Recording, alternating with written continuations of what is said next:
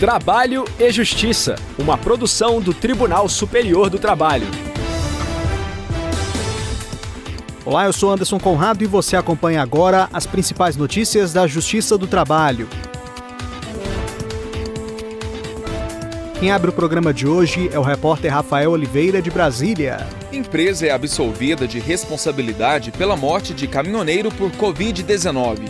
Em nosso giro pelos regionais, a repórter Lucineide Pimentel traz informações diretamente do Tribunal Regional do Trabalho da Terceira Região em Minas Gerais. Vendedor que venceu campanha realizada pela empresa, mas deixou de ganhar automóvel prometido como prêmio, será indenizado. E nesta edição você também confere o quadro Quero Post Vamos falar sobre despesas pagas pela empresa no caso de mudança de cidade para prestação de serviços. Se liga, o nosso programa já está no ar. A quinta turma do TST rejeitou o recurso da família de um caminhoneiro que pretendia indenização por danos morais e materiais pela morte do trabalhador no começo da pandemia da Covid-19 no Brasil, em abril de 2020. O repórter Rafael Oliveira acompanhou o julgamento e traz mais informações. O motorista prestava serviços para a Terra Plana de Belém do Pará na petição inicial, a viúva e as três filhas do empregado pretendiam que a morte fosse equiparada a acidente de trabalho. Elas alegaram que, mesmo após a decretação do estado de calamidade pública, ele continuou trabalhando na rua, numa equipe de três pessoas dentro da boleia do caminhão sustentaram ainda que o pedido de indenização seria viável tanto à luz da responsabilidade objetiva, que independe de culpa da empresa e decorre do risco da atividade, quanto da subjetiva, porque não teriam sido adotadas medidas eficientes de combate à propagação da Covid-19.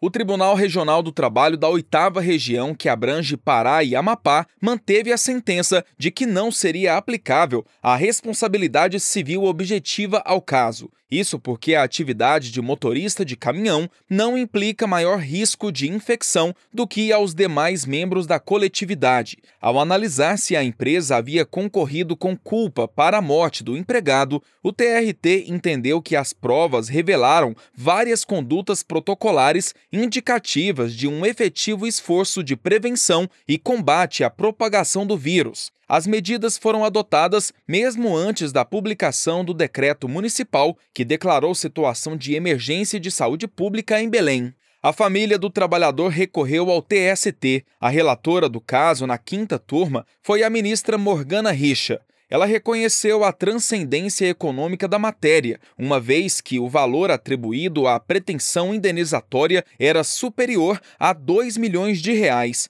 Entretanto, no mérito diante das premissas fixadas pelo TRT da oitava região, ela negou provimento ao apelo. Restou assentado pela Corte de Origem, ainda, a inexistência de qualquer evidência que a atividade de motorista implique, por si só, risco grave ou superior para a enfermidade que acometeu o de cujos quando comparada com as demais profissões. Concluiu o TRT que, de tudo que exurge dos autos, não ficou comprovada a contaminação do decujos em ambiente de trabalho da reclamada, pois, conforme fartamente demonstrado, a recorrida adotou e colocou em prática diversas medidas de prevenção, de sorte que não se pode atribuí-lo ao contágio que ceifou a vida do ex-empregado. Desse modo, o acolhimento de suas pretensões demandaria necessariamente o reexame do acervo probatório, procedimento vedado nesta esfera extraordinária teor da súmula 126. São esses fundamentos pelos quais nego provimento ao agravo do instrumento. A decisão foi unânime, ainda cabe recurso.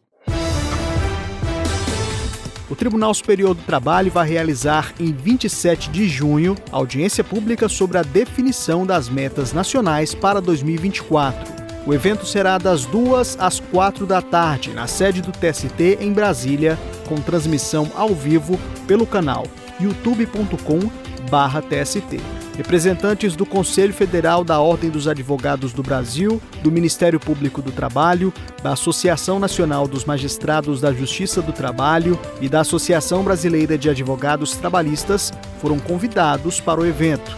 Cada participante terá 10 minutos para expor as ideias. A sociedade civil também poderá participar por meio do envio de comentários durante a transmissão da audiência. O chat do canal ao lado do visor estará aberto para receber perguntas que serão lidas no decorrer do evento. Para fazer a inscrição e participar da audiência pública, acesse tst.jus.br. Giro pela Justiça do Trabalho. A quinta turma do Tribunal Regional do Trabalho da Terceira Região em Minas Gerais manteve a condenação de uma empresa a pagar a um ex-empregado indenização correspondente a um automóvel zero quilômetro conforme tabela FIP. A repórter Lucineide Pimentel conta todos os detalhes do caso pra gente. A turma acolheu o voto do relator desembargador Paulo Maurício Ribeiro Pires, que negou o provimento ao recurso da empresa. A ex-empregadora do ramo de vendas de medicamentos prometeu o automóvel como prêmio ao empregado que efetuasse maior número de vendas durante o período da campanha denominada Dia D, realizada pela empresa em 2017. Na ocasião, o autor ficou em primeiro lugar no ranking de vendas, sendo o vencedor da campanha, mas o automóvel foi entregue a outro empregado. A empresa afirmou que o prêmio era fruto de uma parceria com indústrias da região e que era necessário o cumprimento de uma série de requisitos para obtenção do veículo, um deles estar com o contrato de trabalho ativo quando do fechamento da apuração, requisito não preenchido pelo autor que foi dispensado antes do fechamento da apuração. O automóvel foi entregue a outro vendedor, que, segundo a empresa, cumpriu os requisitos. Mas mensagens de aplicativo e também a prova testemunhal revelaram que o vendedor realizou o maior volume de vendas no período da campanha. Conforme as provas produzidas, o vendedor contemplado pela empresa com o automóvel estava na segunda colocação na disputa, depois do primeiro vendedor. Entretanto, o relator observou não ter havido qualquer prova de que o ganhador do automóvel tenha encerrado a campanha em primeiro lugar, encargo processual que cabia à empresa. Quero post. No quadro Quero Post de hoje, vamos esclarecer a dúvida de um ouvinte que pediu para não ser identificado. Ele postou um comentário no YouTube do TST com a seguinte pergunta: Se a empresa paga as despesas do empregado para mudar de cidade, entre elas caminhão de mudança e estadia, e ele não consegue se adaptar na nova cidade, caso saia da empresa, precisa devolver os valores dispendidos para a empresa? Quem vai responder é a juíza substituta da segunda vara do trabalho de Teresina, no Piauí, Mariana Siqueira. Vamos conferir. Essa é uma dúvida bastante frequente e a resposta, sendo bem direta, é não. E por que que não? No direito do trabalho vigora um princípio segundo o qual os riscos do empreendimento econômico sempre recaem sobre o empregador. E estas despesas de transporte, de mudança, todas as despesas que envolvem uma mudança de domicílio em razão do contrato de trabalho, estão inseridas nesses riscos do empregador, riscos do empreendimento. Então, não, ainda que ele não se adapte, ainda que ele seja demitido por justa causa, estas despesas específicas não são objeto de ressarcimento. Na seara jus laboral, a gente só, só fala em direito, em dever do empregado de ressarcir o empregador quando ele dolosamente causa danos, prejuízos a esse empregador. Exemplo, quando ele subtrai alguma coisa da empresa ou danifica algum equipamento da empresa. Nesses casos, sim, ele tem que ressarcir a empresa do dano que causou. Mas aquelas despesas de transporte e deslocamento para uma mudança de domicílio em razão do contrato de trabalho correm por conta do empregador, porque fazem parte do risco do empreendimento. E você também tem dúvida ou sugestão sobre algum assunto relacionado ao direito trabalhista? Deixe um comentário nas redes sociais do TST. No Facebook e Instagram, o perfil é o arroba TSTJus. Também dá para fazer comentário no canal do TST, youtube.com/tst. Se preferir, mande um e-mail com seu questionamento para crtv@tst.jus.br. Eu fico por aqui. Muito obrigado pela audiência e companhia.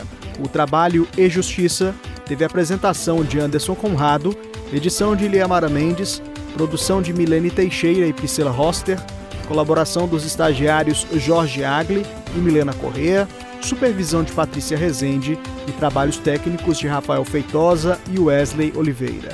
O programa é uma produção da Rádio TST, sob a coordenação de Rodrigo Tunholi e a supervisão geral da Secretaria de Comunicação Social do Tribunal Superior do Trabalho.